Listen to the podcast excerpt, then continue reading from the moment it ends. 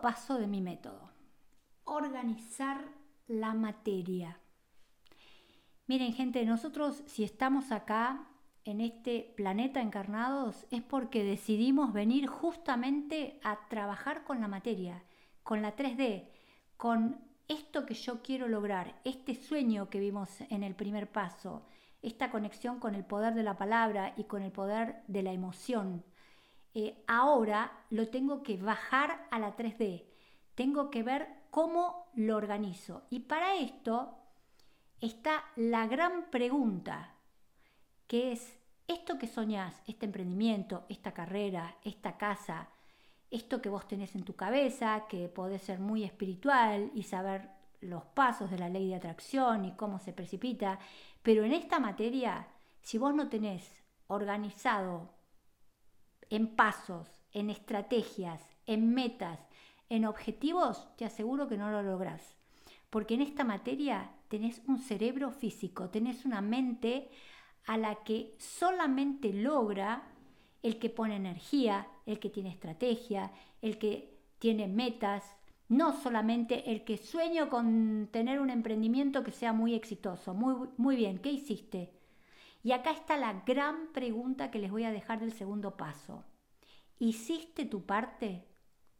En esto que vos querés lograr, en esto que vos amás tanto, ¿sos el mejor? ¿Pusiste lo mejor de vos para ser el mejor contador, la mejor abogada, la mejor pastelera, el mejor chef, la mejor publicista, la mejor comunicadora, la mejor periodista. ¿Hiciste tu parte? ¿Estudiaste? ¿Te esforzaste? ¿Practicaste? Acuérdense que para que uno adquiera un conocimiento en este planeta se necesitan 10.000 horas. Esto lo probó la neurociencia. Acá lo que se tiene que activar es el, el cerebro de la neurociencia, justamente el de Kahneman. El cerebro de Kahneman, que yo lo explico, es fascinante estudiar los cuatro inconscientes que nos van a permitir que un proyecto se haga realidad o no, el, un, inconsciente superior es el de la neurociencia.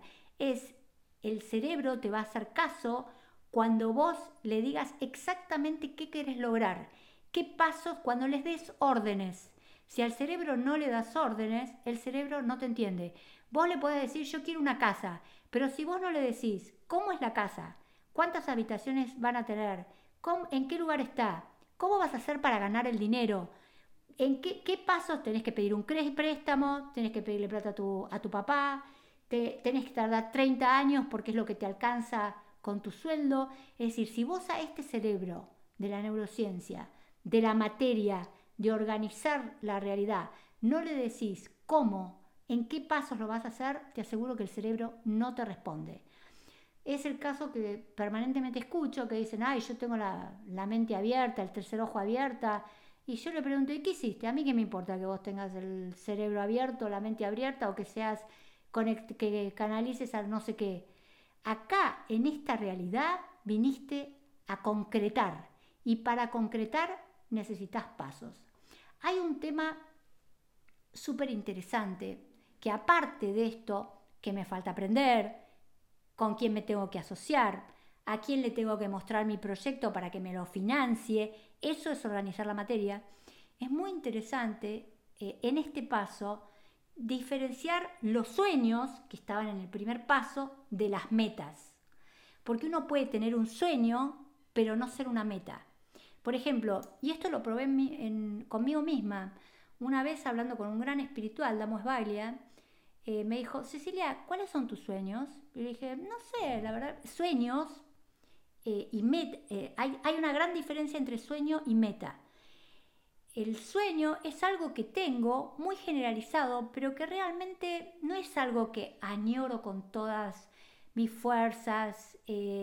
por ejemplo, me preguntó en ese momento, bueno, ¿cuál es tu sueño? Le digo, no sé, quizás tener más gente en, en la escuela. Muy bien, ¿qué hiciste para tener más gente? Y le dije, para publicitarla más. No, le dije, mm, eh, hice algunas cosas, pero la verdad que, ¿cuánta gente más querés tener? No, no tengo idea, le dije, no, no, no lo pensé. ¿Cuánta plata más querés ganar? Y no, no sé, mm, es algo general, quiero tener más gente, más dinero. me dijo, es un sueño pero no es una meta. No es una meta, porque la meta tiene objetivos, tiene pasos, tiene primero voy a hacer esto, después voy a hacer esto, después voy a hacer lo otro. Y ustedes saben que hablando con él me di cuenta, es verdad, es un sueño, pero no es una meta, no es un objetivo. Yo que enseño esto en mí misma, no estaba diferenciando que no lo estaba poniendo como una meta concreta para mi mente, para la realidad, para esta materia, la 3D.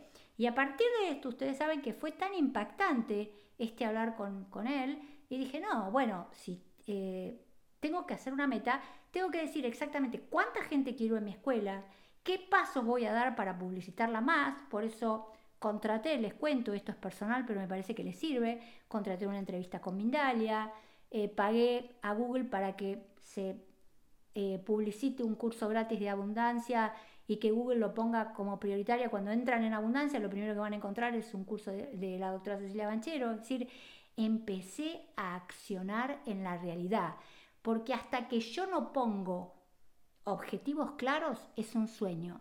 Y les cuento, este segundo paso, si ustedes el sueño no lo convierten en meta, la realidad no acciona, no se mueve, no lo van a lograr, no lo van a lograr. Es así.